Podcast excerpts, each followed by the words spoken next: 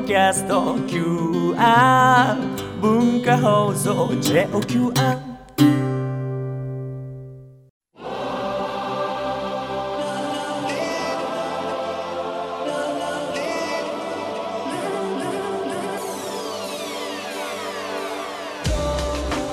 文化放送ザニュースマスターズ東京マスターズインタビュー。このコーナーでは現代の日本を牽引するビジネスリーダーの方々から次世代につながるさまざまなエピソードを伺うコーナーです。1996年に山田武さんが創業したラーメンブームの火付け役麺屋武蔵。今週は2代目社長の八木二郎さんにお話を伺います。初日の今日は麺屋武蔵は他のラーメン屋さんと何が違い何がすごいのかを伺いました。創業の1996年、はい。えーどこのラーメン屋さんもなんかラーメン屋さんイコールはい。油っぽくて、そうですね。赤のれんではい。中華そばなんて書いてあったりするはい。感じだったんだと思うんですが、それを払拭したのが麺屋武蔵と。そうですね。あのやっぱりラーメンのその基本的概念を変えたというか、はい。そのあり方ですよね。あり方を大きく変えたのが武蔵だったんじゃないかなというふうに思っております。創業者の山田がはい。やっぱり今までにないラーメン屋さんを作りたいっていうことで、あのその当時あんまりその鰹節とか、はい。あの煮干しとか、あのましてその山田が使ったさんま干しなんていう要は魚の乾物を使うお店ってあんまりなかったんですよね。はい、そこにその魚の乾物ががっつり効いたラーメンを出したっていうのはその96年当時には衝撃だったんじゃないかなと口コミというか、はい。あの知り合いの人同士でうまいラーメン屋どこぐらいしか言えなかったのが、その全世界中日本中の人たちと美味しい店どこっていう交換ができるようになったんですよね、やっぱ Windows95 インターネットバブルで、はい。はい、全国には店舗数としては？そうですね。あの14出してないでです今14店舗です。21年目なんですけど、あのまだ14店舗なんでかなりゆっくりなペースかなというふうに他はねはい。バンバンバンっていきますけど、そうですね。だって二十数年でしょ？はい。で14、はい。それは意図してですか？そうですね。意図してというか、まあ、自分たちの理念に基づいてやってる結果、まあ、今14かなっていう感じいうところですねなんですね。はい、基本的にうち各店店長に味の構成とかメニュー構成を全てお任せするんですね。お店によって全然味が違うんですよ。それはいいんですか、はいあもううちとしてはそれは OK なんです、はい。当初青山と新宿しかなくて僕が入った頃なんかははい。同じ味でやってたんですけど、やっぱりお互いに負けねえぞってことでこう一生懸命作ったりちょっと工夫変えたりして、はい。まあ、違うものになるんですよね。そうするとその逆に同じになってるってことがこう縛り付けてるんじゃないかとスタッフの可能性を。はいはいはい。とあの当時の創業者は考えまして、じゃああの思い切ってその任せどうせ任せるんだから、もう全部任せようってことで、えあの全て任せまして味が全然違う。違う。はい。ーえでもそれははい。仕入れとかが揃わないわけですよね。そうですね。はい。大変じゃないですか。だからあのいわゆる大手さんのスケールメリットっていうはい、っていうものは全くないんですよ。ただ逆に言うと僕らはスモールメリットって呼んでるんですけど、その小さいからこそできる大手さんじゃできないような細かいところまでやっていこうっていうことで。はい何か一つだけ揃えてるってことあるんですか？あの基本的にはそのお客様の出た後の、はい。なんていうんですかね食後感というかお店を出た後の感じが、あなんとなく武蔵来たよねって言ってもらえるような、まあ、空気感といいますかね。そういったものを、えーしっかりあの提供できたらいいなというふうに思ってます。じゃあ味はもちろん全然違うんだけども、はい一歩店を出て食べ終わった後にああ武蔵に来たよと。はい、なんとなくあ武蔵来たよねやっぱり。俺はけどあそこの方が好きだなとか俺は渋谷の方が好きだなとかっていう会話が成立してくれたらいいなっていうふうには思ってます。これ面白いですね、はい。どうですか？おじいや私浜松町のあのこの会社の近くに麺屋武蔵があるのでよく行くんですけど、、はい。ろんなお店でそのそれぞれの味があるって知らなか全店舗でったです味を任せてるって言ってましたまあ要するに僕たちがよく食べるプリッツのね、プリッツだとかハイチュウだとか、はいはい。ご各空港に売ってたり駅に売ってたりするご当地なんとかってあるじゃない。はい。らそれと同じなんだよね。でも食べた後には、お店に入る時に武蔵に来たっていう雰囲気と、お店を出た後に武蔵に来たんだっていうのが同じというこれね不思議なブランド力なんですよ。はい。これはねここしかできないなといわゆる社長のやっぱり八木さんらしいなという感じがします。はい。明日は八木社長になぜラーメン屋さんをビジネスの対象に選んだか選んだのかというお話を伺います。マスターズインタビューでした。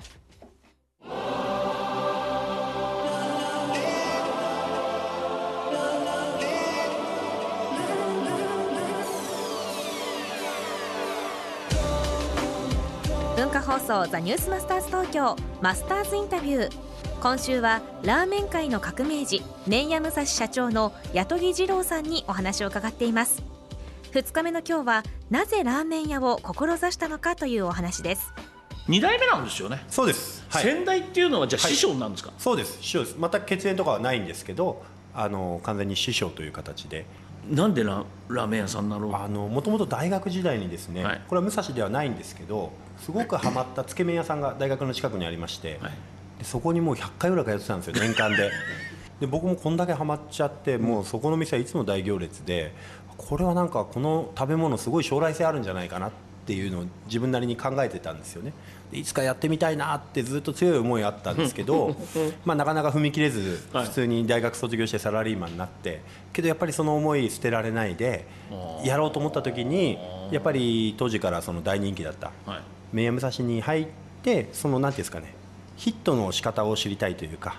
なんでこんなにこの店繁盛してるんだろうっていうところを知りたくて入ったんですね。つけ麺屋やるっていう気持ちでサラリーマンをそうですね。将来独立したいと思って、はい、将来つけ麺屋さんで店舗展開していこうと思って。これね多分リスナーの皆さんは、はい。その転業とかね、はいはい。あの転職とかって考えてる人いるんですよ、はいはい。必ずいるんですよ、恐ろしさとかなかったですか、はいはい。大丈夫かな？あやっぱりそこはすごく不安でしたし、はい。やっぱりその勇気を持って一歩踏み出すことはすごい大事だなっ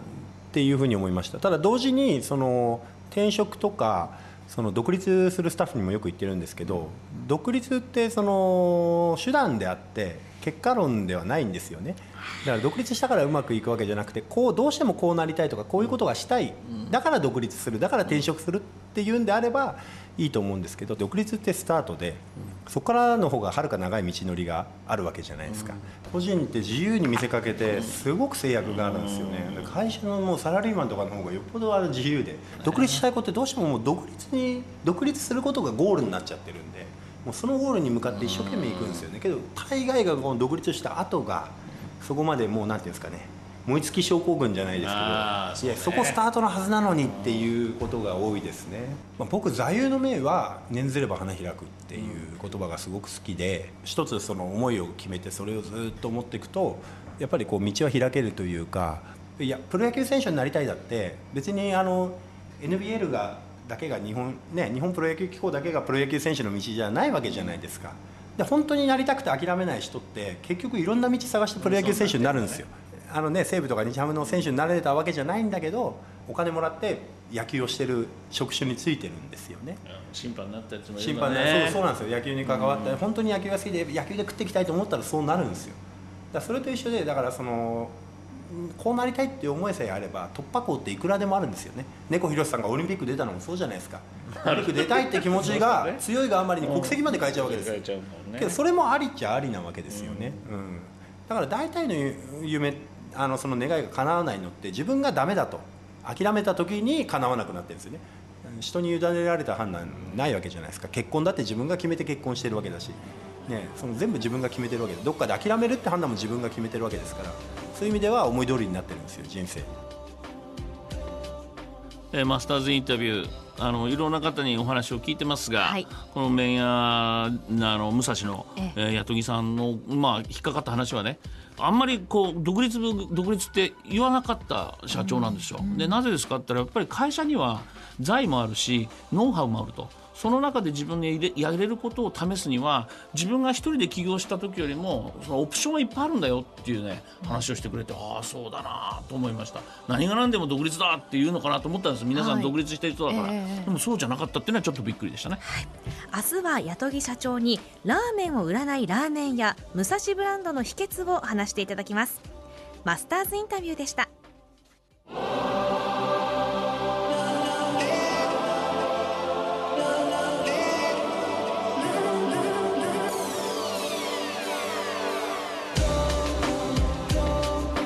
文化放送ザニュースマスターズ東京マスターズインタビュー。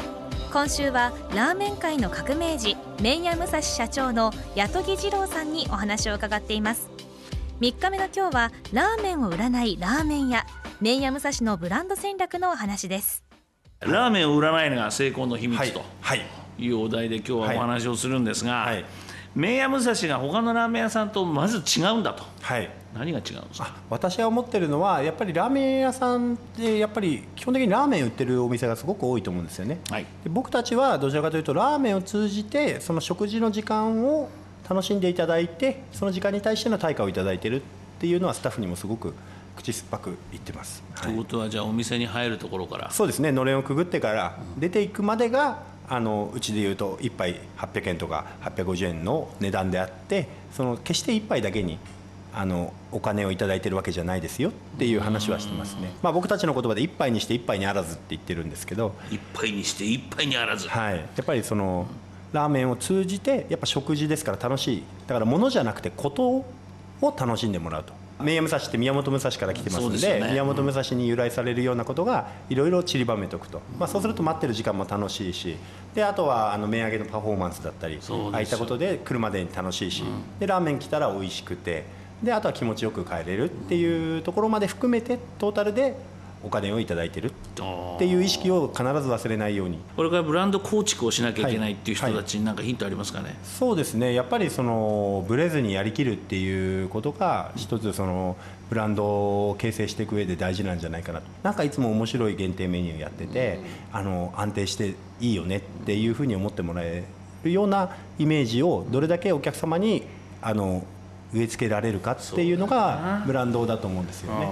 武蔵さん行くと用意どんどん手取ってから刀だったり槍だったりそうですね。なんだはいおいっていうとこから始まって、はいおい湯切りはああだかあだ言ってるしあっちゃかっちゃあっちゃかっちゃ言ってるし、はい。で食べたらあのでかいあの角煮がボン出てきて、はい。で綺麗で、はい。まあ覚えますね。ありがとうございます。名武蔵だったらやっぱ武蔵なんで、まあ、宮本武蔵から連想できることだったりその商品のイメージだったりっていうのをこうずーっとやり続けることがやっぱ一日にしてならずだと思うんで、はい、やり続けることが大事かなって名武蔵のブランド力はだいぶ話を聞いてきて分かってきましたが、はい。あともう一つね、はい。あの聞かなきゃいけなかったことがありました、売り切れっていうのがないっていうの。をそうですね。あのあれ？期間限定麺とか、そういったものに関してはあのもちろん数量限定なんで売り切れましたっていうのはあるんですけど要はあの麺がなくなったんで今日早じまいしますとかスープが足りないんで早じまいしますっていうことはなくなくしましょうよと。やっぱりその営業時間中っていうのはお客様とのお約束なんでその営業時間中に行ってそのなかったって帰られるっていうことはあってはやっぱならないかなと。あとは値下げをしない。そうですね。それはもう絶対。その真髄っていうのはどうですかやっぱりそのそれってお客様が喜んでいただけないから自分たちに自信がないから値段下げると思うんですよね。喜んでいただくためにそそこは何としても頑張ってお客様に喜んでいただけるようにいろいろ工夫する必要があると思うんですよ。えーということで面白いです。八木二郎さんのこの麺屋武蔵。ラーメンを売っている。ラーメンだけじゃないんだと。いわゆるものではなくことを売っている、なのでどちらかというと反対のラーメンの鬼と言われる方がいましたよね、ええ。あの人の場合はもう必ずあのものが同じものが出てこなきゃいけないんだけど、はい。屋武蔵に限っては各店舗何もそうラーメンじゃない。それをやるラーメンを作る行為からラーメン屋さんに入ってから出るまでがブランドになってる。武蔵ブランド。怖いんだよなあそこ行くと。引き戸がいきなり刀なんですよ。明日は八木社長の著書「麺屋武蔵ビジネス五輪の書」について伺います。マスターズインタビューでした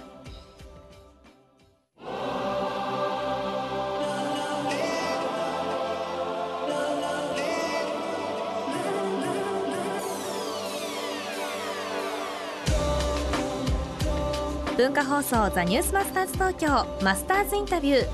今週はラーメン界の革命児麺屋武蔵社長の八木二郎さんにお話を伺っています。4日目の今日は八木社長が初代社長の山田武さんに学んだサービスの極意などが詰まった著書麺屋武蔵ビジネス五輪の書について伺いました。ということで、はい。麺屋武蔵、はい。武蔵といえば五輪書はい。とラーメンビジネス、はい。つながるんですか？そうですね。あの、まあ、僕らの仕事ってあのラーメン作ることと思われがちなんですけどそうじゃなくてお客様に喜んでいただくことだと思うんですよね。それを喜んでいただくツールがラーメンなわけで。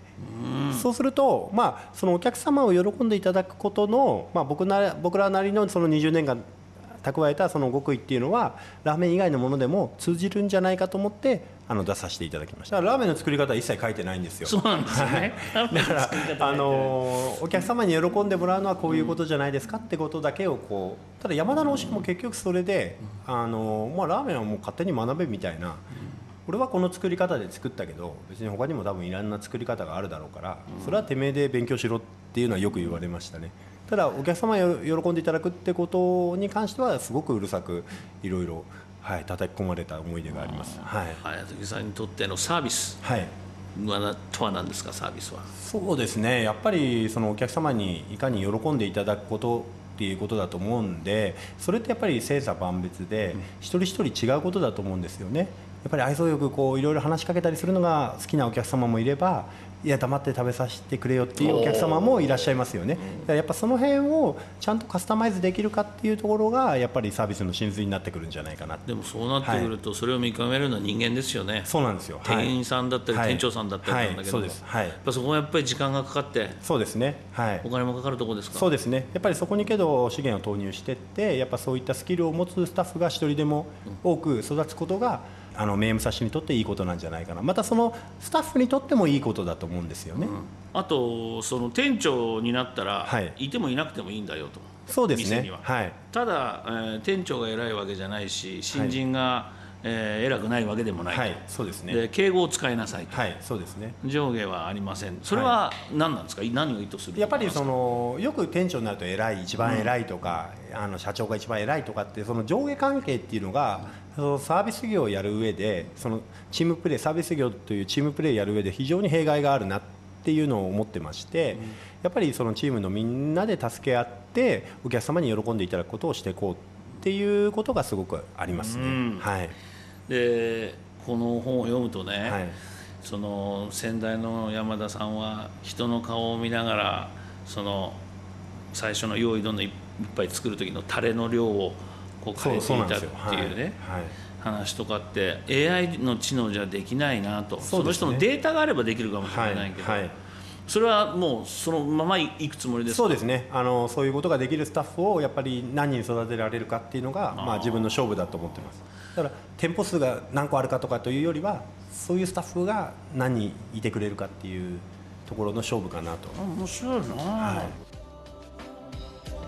えーということで八木さんの話の中に出てくるのはラーメンは誰が作っても同じ味にならない。花からもうそこで勝負してないってことです、はい。で店長自ら全員バラバラの味になっちゃう。ただ、えー店員と店長のあ分け隔てはないんだけども敬語を使う、えー皿を洗う時に寸胴には絶対に汚れを残さないとかいろいろルールがあるんですけどまあ面白いビジネスしてます本当に、はい、明日は八木社長に麺屋武蔵とラーメン業界の未来について伺います。マスターズインタビューでした